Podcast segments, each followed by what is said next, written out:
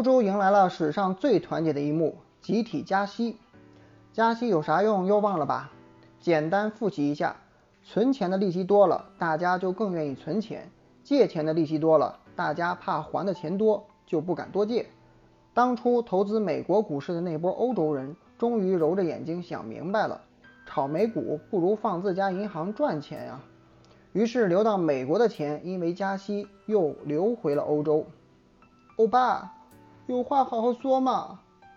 美国人瞬间懵了。自己啥都没干，钱怎么就突然没了呢？是什么让自己如此受伤？难道是那套从天而降的招式，也就是传说中那个打酱油都能中招的躺枪？国内方面，想当年旧金山的金矿挽救了美国大恐慌，可如今美国的人品用光了，旧金山出大事儿了。旧金山大地震，咱们知道抗震救灾要花不少钱。于是，美国国内那些投资的钱从股市流到了灾区，前脚欧洲人撤资，后脚后院就起火。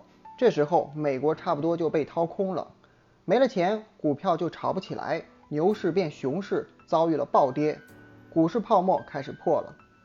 问题来了，这一篇的主题是银行危机，跟股市泡沫有啥关系呢？要知道，在股市泡沫这条绳上绑了不少人，银行。股民、信托、股市，一个环节出了问题，其他人都别想好过。一九零七年，信托这个环节出事了。尼克伯克信托公司是美国信托行业的三把手，股市虽然跌了，但还没下跌到漏底库，所以这家信托公司比较淡定，还准备收购一家同业公司。来我这儿带你美容美发，结果没吃下来，看你就来气。在金融圈，收购失败是常有的事儿，但这次赶上的时机不太好。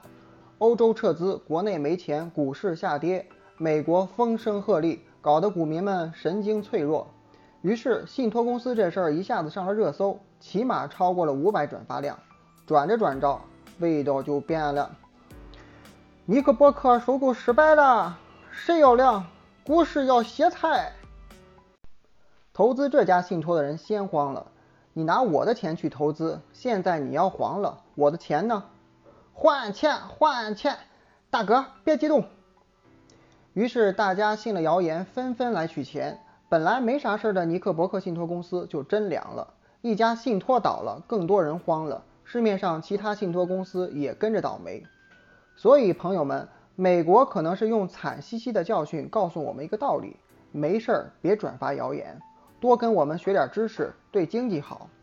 但大部分信托公司的钱都是人们从银行贷款来的，不少银行储户开始瞎想：银行拿我们的存款借给别人去买信托，那信托凉了，我们钱还安全不？走狗，是心肌梗死的感觉。越来越多人有了这种心态，一窝蜂的去银行取钱，这叫挤兑。但银行的钱被股民搬去给信托了，拿不出来呀。于是银行慌了，没钱就得关门歇业，绕了一圈，这就是咱们这一篇的主题——银行危机。紧接着股市泡沫就彻底崩了，公司倒闭，工厂关门，一大批人失业下岗，经济形势一片大不好。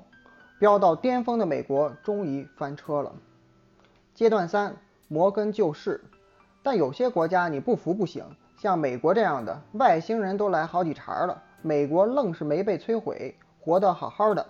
看过电影的都知道，这是因为美国常年背着一群超级英雄。这次金融危机，谁有空来救一下？是实力爆表、神一般存在但中年发福的大锤雷神，还是英勇智慧、民族的象征但穿越回去结婚的美队？不过经济上出问题，超能力可能不好使。还得用那数到脚软的钱来解决，结果美国人还真没吹牛。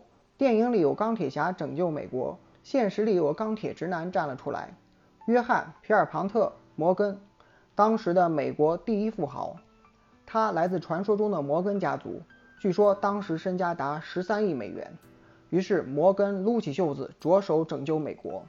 他先找了几家银行，成立了一个由富翁们组成。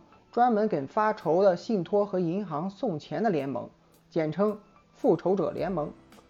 拯救的方法也很简单粗暴，信托没钱了是吧？银行被挤兑了是吧？别慌，拿去花。